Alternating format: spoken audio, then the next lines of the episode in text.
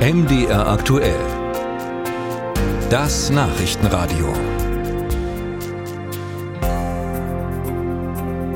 Die Corona-Pandemie war auch für viele Schüler eine große Belastung. Unterricht oft nur zu Hause am Computer keine richtige Freizeit im Sportverein oder mit Freunden, kaum soziale Kontakte. Das hat bei vielen Spuren hinterlassen. Um nach der Pandemie da besondere Hilfe anzubieten, hatte die Bundesregierung das Programm Aufholen nach Corona aufgelegt mit zwei Milliarden Euro zusätzlich äh, zu den Landesmitteln.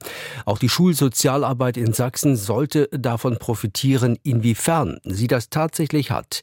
Regine Förster hat nachgehakt. An der 20. Oberschule im Nordosten Leipzigs hat fast jeder der 415 Schüler und Schülerinnen schon einmal bei Andreas Keim angeklopft. Ich persönlich finde es sehr gut, dass Herr Keim an unserer Schule ist. Für manche Leute, die sehr schnell Wut haben, dass die sich dann mit Herr Keim auseinandersetzen können und darüber reden können. Er ist ein guter Zuhörer.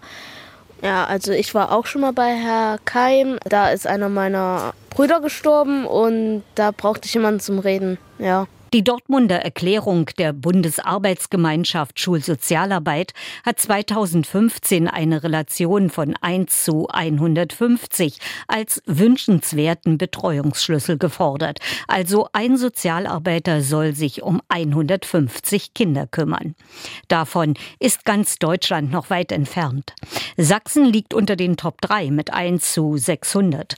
Immerhin, an jeder Oberschule gibt es eine 100 Prozent vom Land geförderte Sozialarbeiterstelle. Eigentlich aber bräuchte das jede Schule, egal welcher Schulart.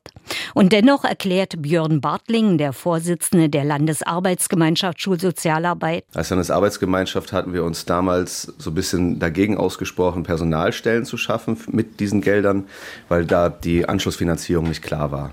So flossen die zusätzlichen Mittel aus dem Bundesprogramm Aufholen nach Corona vor allem in Sachkosten. Und es war den einzelnen Trägern überlassen, wo sie die Schwerpunkte setzen wollten. In den Teams, die dann in den Trägern vorherrschten, konnte man, glaube ich, auch ganz gut aushandeln, wofür das Geld jetzt benutzt wird. Ob man da irgendwie eine gemeinsame große Anschaffung macht oder klein das aufteilt in die äh, Teams. Ob da jetzt EDV vorangeschafft wurde, Büromaterialien, das äh, ist tatsächlich der einzelnen Standortschule dann überlassen gewesen. An die Oberschule im Nordosten Leipzigs wurden externe Fachleute geholt. Für kreative Workshops, ein Zirkus, ein Gartenprojekt.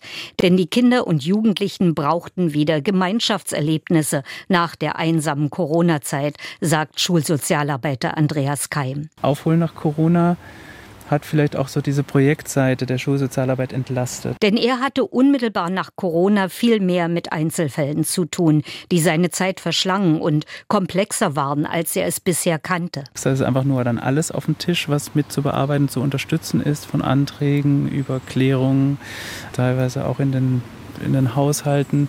Beratung von Eltern, was sie tun können, wie sie ihr Kind fördern können, depressive Verstimmung, Kinder mit Suizidgedanken. Björn Bartling von der Landesarbeitsgemeinschaft Schulsozialarbeit ist sich sicher. Die Gelder aus dem Bundesprogramm wurden sinnvoll angelegt. In puncto Schulsozialarbeit sei der Freistaat Sachsen auf dem richtigen Weg. Mit uns wird gesprochen. Also das spricht schon mal dafür, dass es Schulsozialarbeit in Sachsen gewünscht wird und das ist total schön.